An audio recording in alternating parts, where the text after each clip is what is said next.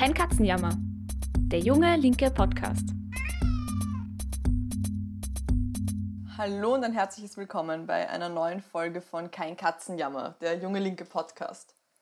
Ich bin Flora Petrik und hier bei Kein Katzenjammer diskutieren wir jede Woche das aktuelle politische Geschehen und sprechen über Fragen, die uns gerade bewegen. Der Podcast wird gemacht von den Jungen Linken, einer unabhängigen, österreichweit aktiven Jugendorganisation. Gemeinsam arbeiten wir in einer starken Linken in Österreich. Unser Podcast richtet sich an alle, die politisch interessiert sind oder es noch werden wollen.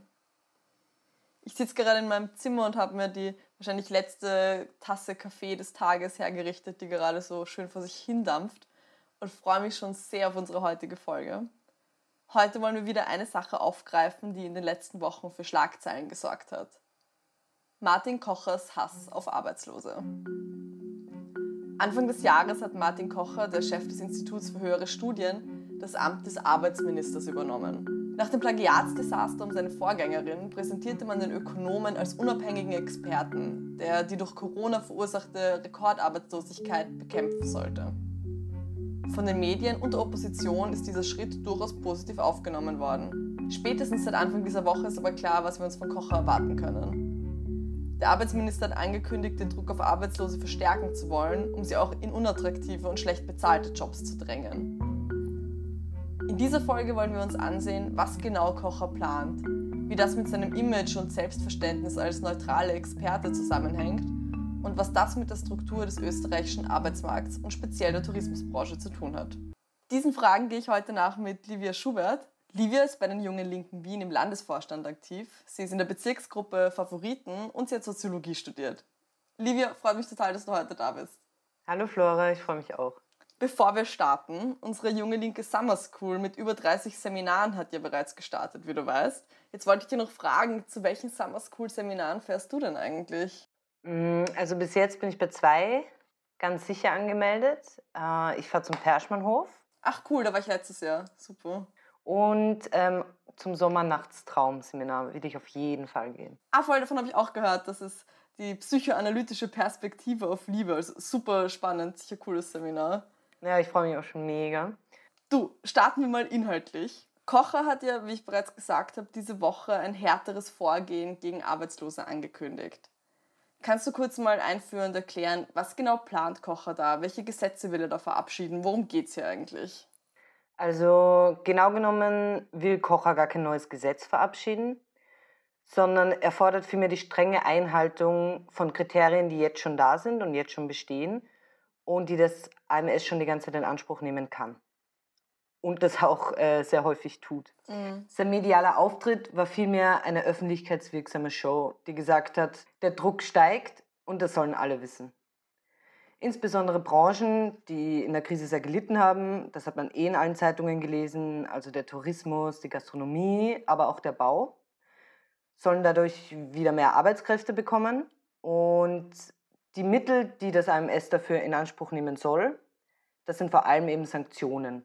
Und die beziehen sich ganz stark auf die sogenannte Zumutbarkeit und den Qualifikationsausbau. Das bedeutet, wenn Arbeitnehmer und Arbeitnehmerinnen zum Beispiel Schulungstermine verpassen oder sich weigern, bestimmte Zumutungen des vermittelten Arbeitsplatzes anzunehmen, ganz häufig sind das Wegzeiten, dann erhalten sie Sperren.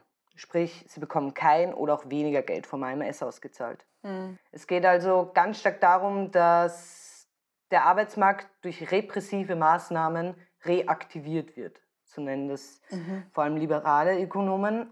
Denn in Österreich herrscht ja aufgrund der Pandemie noch immer relativ hohe Arbeitslosigkeit. Also wir können einen Rückgang beobachten, wenn wir uns jetzt auch dieses Jahr die einzelnen Monate anschauen.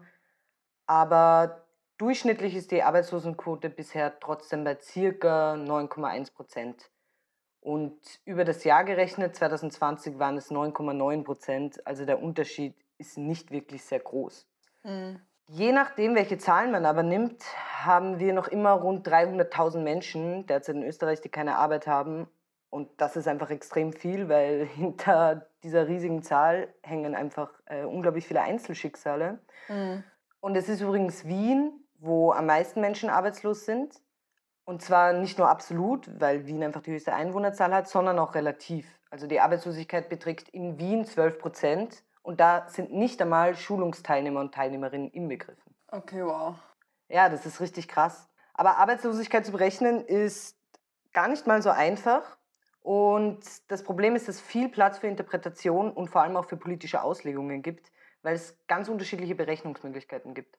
Also in den Statistiken tauchen vor allem zwei Arten auf.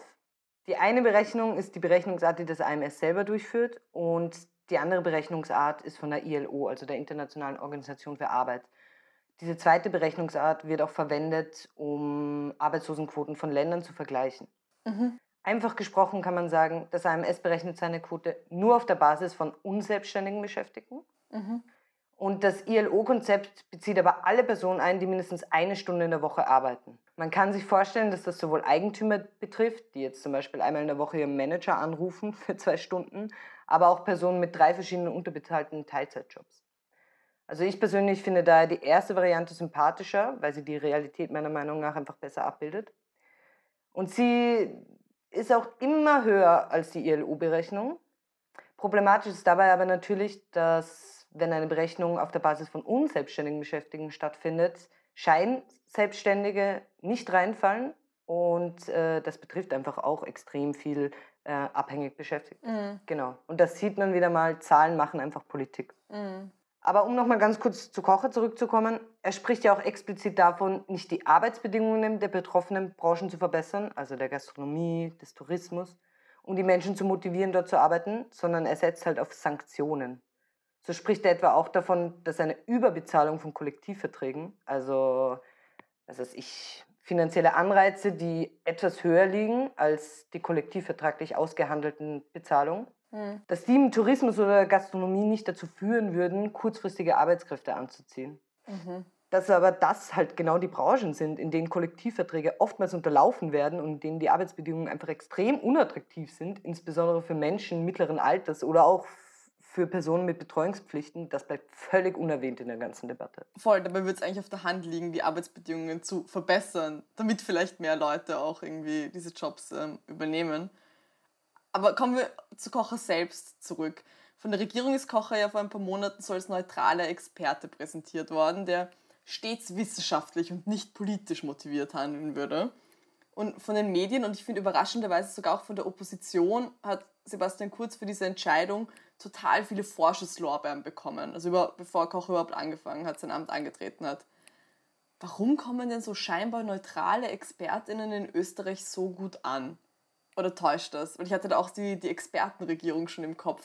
Äh, ja, also ich würde sagen, das stimmt schon. Ähm, tatsächlich war aber nicht die ganze Opposition total begeistert vom Kocher. Der Einzige, der wirklich Kritik geübt hat, war Herbert Kickel, was, wirklich? Was ein Armutszeugnis darstellt, würde ich mal sagen. Mhm. Und genau, zu deiner Frage, ja, ich würde mal unterscheiden zwischen zwei Aspekten. Also einerseits die Anziehungskraft vor angeblich unabhängiger Experten und Expertinnen. Ob die gerade in Österreich so gut ankommt, weil hier eine bestimmte Autoritätshörigkeit Tradition hat, weiß ich nicht, aber kann ich mir sehr gut vorstellen. Aber andererseits, und das ist jetzt der zweite Aspekt, auf den ich hinaus wollte, und der ist auch sicherlich der wichtigere Punkt, ist, dass diese vermeintliche Unabhängigkeit ja gerade der Witz bei der Sache ist. Gerade bei Kocher und Konsorten ist klar, das sind knallharte Neoliberale und die sitzen an den Schaltstellen im Bund. Also neben Kocher haben auch noch andere Marktliberale ihren Weg an die Spitze ganz, ganz wichtiger Wirtschaftsinstitute im Land gefunden. Gerade eben wurde der Ökonom und CDU-Berater Lars Feld ans Institut für höhere Studien bestellt und folgt damit eben auch Kocher. Mhm. Und ich meine, das Institut für höhere Studien, das war mal links geführt. Die haben in den 70er Jahren ziemlich gute Klassenanalysen publiziert. Viele kennen die ja vielleicht auch, weil die machen ja diese Studierenden Sozialerhebung und solche Geschichten auch. Also die sind, die haben schon auch krass viel Einfluss. So, ja. Voll. Und sie haben vor allem auch äh, wahnsinnig viele Ressourcen, um ähm, Strukturanalysen der österreichischen Gesellschaft zu erheben. Mhm. Ja, genau. Und dann haben wir noch Gabriel Felbermeier, der das Institut für Wirtschaftsforschung übernimmt, WIFO. Und ähm, der sitzt im Beirat von Eco Austria. Und das nicht umsonst ein Wirtschaftsinstitut, das die industriellen Vereinigung selbst als Konkurrenzprojekt zum WIFO gegründet hat und diesem gleichzeitig die Zuschüsse gestrichen hat. Es werden also ab Herbst die beiden großen Wirtschaftsinstitute im Land von Marktliberalen geführt. Und Kocher reiht sich hier einfach ein. Was besonders gut funktioniert, wenn man Experten als unabhängige Dritte darstellt, ist halt eine wie kann man sagen, Alternativlosigkeit der Fakten zu präsentieren. Mhm. Es erscheint dann, als würde der Sachzwang die Politik bestimmen und politische Maßnahmen sind dann einfach nur die Folge von Expertenmeinungen. Eigentlich aber segnet dadurch neoliberale Dateninterpretation einfach neoliberale Politik ab. Mhm. Was ist denn tatsächlich dran überhaupt an diesem Argument der wissenschaftlichen Neutralität, in den, besonders in den Wirtschaftswissenschaften? Also Kocher hat ja selbst bei seiner Bestellung zum IHS-Chef im Jahr 2016 gesagt, dass man heute in der Regel eigentlich Ideologie nicht mehr braucht, weil die Datenlage so gut ist. Ich fand das irgendwie total seltsame Gegenüberstellung. Kann man das einfach so sagen, Ideologie versus Daten? Ja, also nein, kann man natürlich nicht. Und diese Debatte über die Unvorgenommenheit von Daten ist gerade in den Sozial- und Wirtschaftswissenschaften einfach schon uralt. Und gerade auch in Bezug auf die Digitalisierung zeigt sich, dass Daten eben nicht von gesellschaftlichen Verhältnissen abstrahieren, sondern ganz oft mit genau denselben Stigmata behaftet sind. Die Forschung dazu ist auch schon relativ gut. Also das reicht von Gesichtserkennungssoftwaren, die beispielsweise schwarze Haut anders kodiert als weiße, über Gesundheits-Apps, die männliche Krankheitsbilder zum Ausgangspunkt für die Einordnung von gesund und krank nehmen. Aber, und da wird es eben brenzlig, es sind auch Daten von Krankenkassen, die völlig losgelöst von den sozialen Bedingungen, in denen man lebt, also wie viel man arbeitet, in welcher Wohngegend man wohnt etc., die Bemessung von Leistungen, die einem zugesichert werden, vornehmen. Und gerade wenn Behörden eben unter der Prämisse arbeiten, nur was sich rentiert, wird spendiert, hat ja, hat das einfach furchtbare Konsequenzen für uns alle. Und worauf ich eigentlich hinaus wollte, ist, dass letztes Jahr eben das AMS-Prozedere mit Hilfe von algorithmischen Systemen auch umgestellt worden ist. Übrigens, abgesegnet wurde das Ganze noch von Sozialministerin Hartinger-Klein unter Türkisblau. Mhm. Und das Programm funktioniert so, dass Arbeitslose in drei Gruppen eingeordnet werden, je nach Jobchancen. Also Personen mit guten Arbeitschancen sind dann jene, bei denen mit 66-prozentiger Wahrscheinlichkeit angenommen wird, dass sie binnen sieben Monaten schaffen, Beschäftigung für drei Monate zu finden. Die schlechteste Gruppe sagt dann aus, dass hier die Wahrscheinlichkeit, dass die Betroffenen binnen 24 Monaten sechs Monate in Beschäftigung gebracht werden können, bei weniger als 25 Prozent liegt. Und alle anderen zählen eben zur mittleren Gruppe.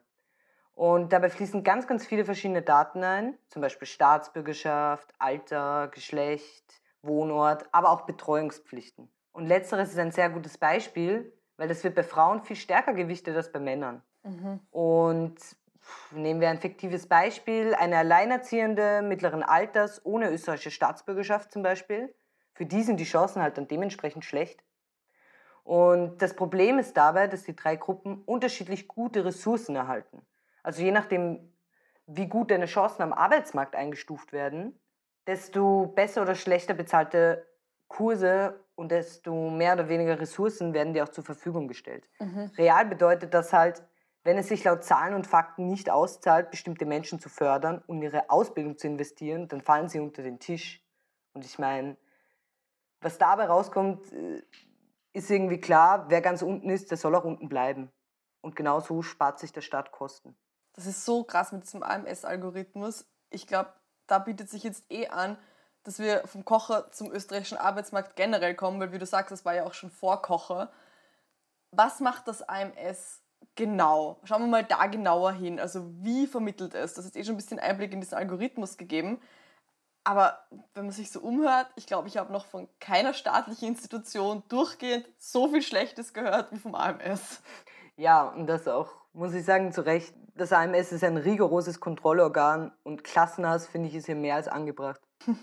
Aber mh, mm, um die Rolle des AMS zu verstehen, finde ich, ist es wichtig, zuerst mal einen Blick auf die Struktur des Arbeitsmarkts zu werfen. Also oft auch in der medialen Debatte wird so dargestellt, als wäre der Arbeitsmarkt einfach ein bunter Topf von Menschen, die halt irgendwo arbeiten. Und er ist alles andere als das. Er ist nämlich sozial aufgegliedert. Mhm. In der Soziologie sagen wir dazu soziale Segmentierung. In normalen Deutsch heißt das einfach konkret, dass Positionen am Arbeitsmarkt nach bestimmten Merkmalen besetzt werden und die Berufsgruppen bzw. Statuspositionen am Arbeitsmarkt dadurch relativ einheitlich sind. Und das aufgrund gesellschaftlicher Strukturen, die eben auch am Arbeitsmarkt greifen. Also weil Frauen zum Beispiel häufiger Betreuungspflichten haben, landen sie auch häufiger in schlechter bezahlten Teilzeitjobs, prekären Jobs.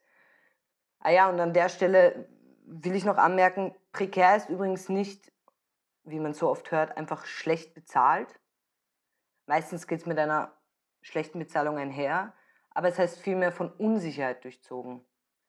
Also das bedeutet befristete Arbeitsverhältnisse, fehlende oder eingeschränkte Sozialversicherung, schwacher arbeitsrechtlicher Schutz, aber auch solche Dinge wie psychische Belastung oder einfach die Qualität des Arbeitsprozesses. Also ob du einer kreativen Arbeit oder einem sehr monotonen Arbeitsprozess unterliegst. Das spielt hier alles eine Rolle, wenn von prekärer Arbeit gesprochen wird. Und ein sehr gutes Beispiel dafür, was am Arbeitsmarkt bei Krisen passiert, bietet die Leiharbeit. Also ich weiß nicht, ob du dich noch daran erinnern kannst, Flora, aber ganz am Anfang von der Pandemie hat man davon gelesen, dass eben vor allem Gastronomie, Tourismus, aber auch der Bau viele Arbeitskräfte entlassen. Mhm. Und in der Leiharbeit, die dem Bau zugehörig ist beispielsweise, gibt es überdurchschnittlich viele migrantische und gering qualifizierte Personen. Und Leiharbeiter waren eben unter anderem eine der ersten Gruppen, die am Beginn der Pandemie ihre Arbeitsplätze verloren haben. Und während der besser qualifizierte Teil der Arbeiter und Arbeiterinnen vorerst in Kurzarbeit geschickt wurde, wir sagen dazu Stammbelegschaft, waren Leiharbeitskräfte mit am stärksten einfach von diesen Entlassungen betroffen. Also was man da beobachten kann, ist, dass die Randbelegschaft abgebaut wird, während versucht wird, eben diesen Kern erhalten zu können. Mhm. Und das Schlimme daran ist, dass der ÖGB da einfach voll mitwacht. Weil er hat nicht umsonst als einer der drei zentralen Ziele der Corona-Kurzarbeitsvereinbarung definiert, dass die Erhaltung von Fachkräften extrem wichtig ist. Das kam von der Gewerkschaft direkt selbst, die Ansage. Das war eine ihrer, ihrer zentralen Ziele, die man, wenn man sich über die Kurzarbeit informieren wollte, auf der ÖGB-Seite gesehen hat. Krass, von der Gewerkschaft, Wahnsinn. Genau. Aber die Erhaltung dieser Fachkräfte wird nur möglich, wenn eben die Randbelegschaft entlassen wird, beziehungsweise wenn Leiharbeiter eben nicht mehr beschäftigt werden und wenn der Staat eben die Lohnzahlung übernimmt. Mhm, also die Kurzarbeit wird ja zu 80 Prozent vom Staat bezahlt. Mhm. Und das ist auch ganz klar, weil sonst würden die Unternehmen ja keine Profite machen. Und jetzt ist es aber so, und ähm, das ist ganz wichtig zu verstehen, also diese zunehmenden Arbeitsmarktrisiken die bekommen eben nicht nur die Personen zu spüren, die von Arbeitslosigkeit selbst betroffen sind, sondern die spüren alle. Und solche Krisen, wie wir sie gerade erleben, führt dann dazu, dass sich Arbeitslosigkeit auf alle disziplinierend auswirkt. Das heißt, und das ist auch ganz interessant, ähm, Streikbewegungen etc. werden in Atmosphären, die von Unsicherheit geprägt sind, viel, viel unwahrscheinlicher, wenn dadurch eben Belegschaft und auch Gesellschaft gespalten werden. Mhm. Mhm. Und das ist jetzt aber kein neues Phänomen, das erst seit Corona aufgepoppt ist, sondern dieser Abbau von den Rändern aus, das äh, hat in Österreich schon zur Krise der staatlichen Industrie in den späten 70ern stattgefunden. Damals waren es halt vormals angeworbene Gastarbeiter und Gastarbeiterinnen, die dann als erste ihre Jobs verloren haben.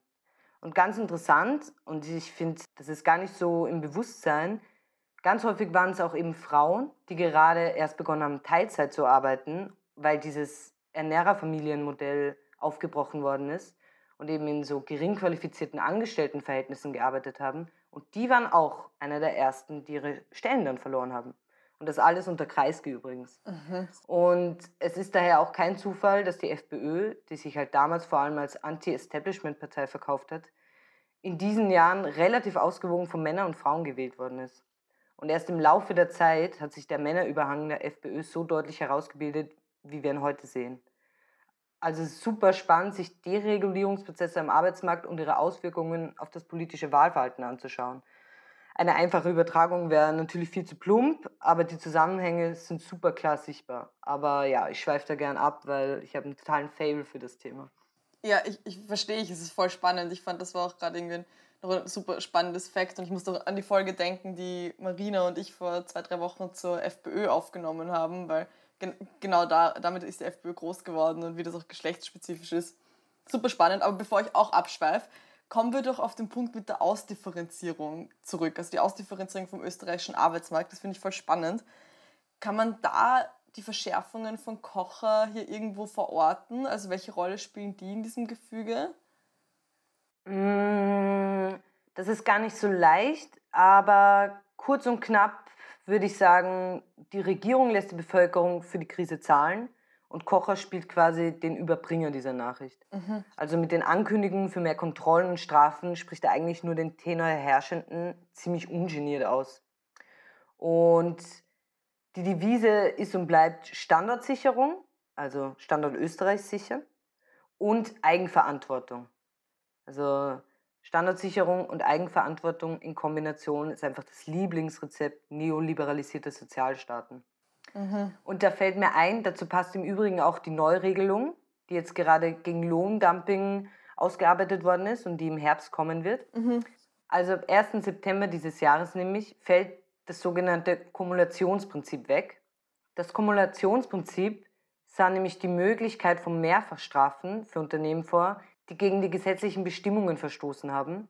Und die Strafen wurden auch höher mit der steigenden Zahl der Arbeitnehmerinnen und Arbeitnehmer, die in den zu strafenden Betrieben beschäftigt waren. Mhm. Künftig sollen sich aber Strafrahmen gestaffelt nach der Schadenshöhe und nach dem vorenthaltenen Lohn richten. Also, das klingt wahnsinnig kompliziert, ist es auch, aber ähm, kurz und knapp könnte man sagen, Mindeststrafen sind gesunken und bei kleineren Verstößen wird viel weniger vehement dagegen vorgegangen. Mhm. Und, und das ist eigentlich der Skandal an dem Ganzen, es gibt mit 400.000 Euro eine absolute Deckelung der Strafen. Das heißt, ab dann ist es einfach gratis, Arbeitsrechtsverstöße zu begehen. So verrückt, wirklich. Es ist total absurd. Und insgesamt wird Lohndumping damit einfach erleichtert. Also es wird billiger und es ist für Unternehmen preiswert, wenn sie in bestimmten Mengen immer wieder Lohn vorenthalten. Es wird dann einfach nicht teurer.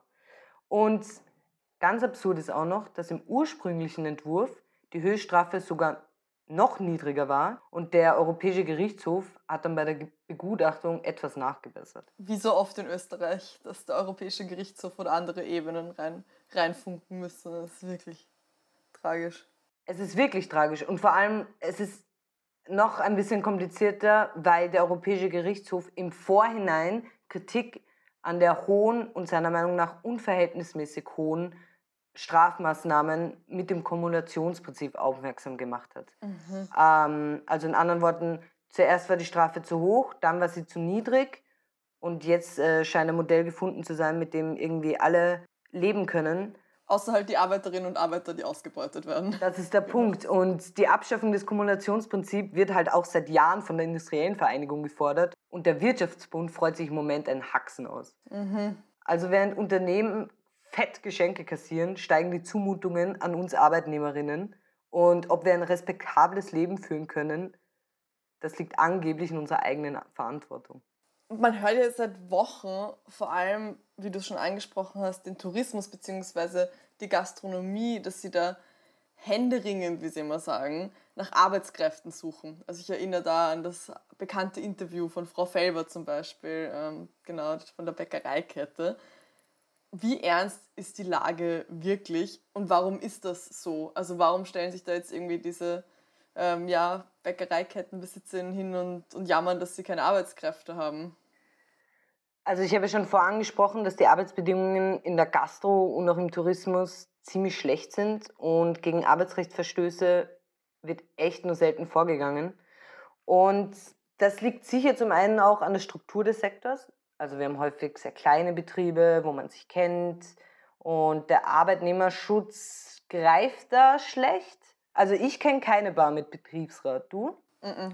auch noch nie gehört. Genau. Und in Kettenbetrieben ist das zwar etwas leichter, aber auch hier total schwierig. Ein gutes Beispiel bietet Vapiano, falls du es kennst. Mhm. Genau. Und äh, da haben Mitarbeiterinnen vor einigen Jahren versucht, einen Betriebsrat zu gründen und die Gewerkschaft hat Vapiano dann angezeigt, weil sie dem eben verhindern wollten. Mhm. Und sie sind dabei aber längst nicht die einzigen. Und auch einer der ersten Betriebe, der extrem viele Mitarbeiter und Mitarbeiterinnen gekündigt hat, war der Catering-Riese Don't Co. Mhm. Und der hat wirklich gleich zum Beginn der Krise 1000 Angestellte einfach österreichweit entlassen. Ich hoffe für sie, dass sie heute einen besseren Job machen. Mhm.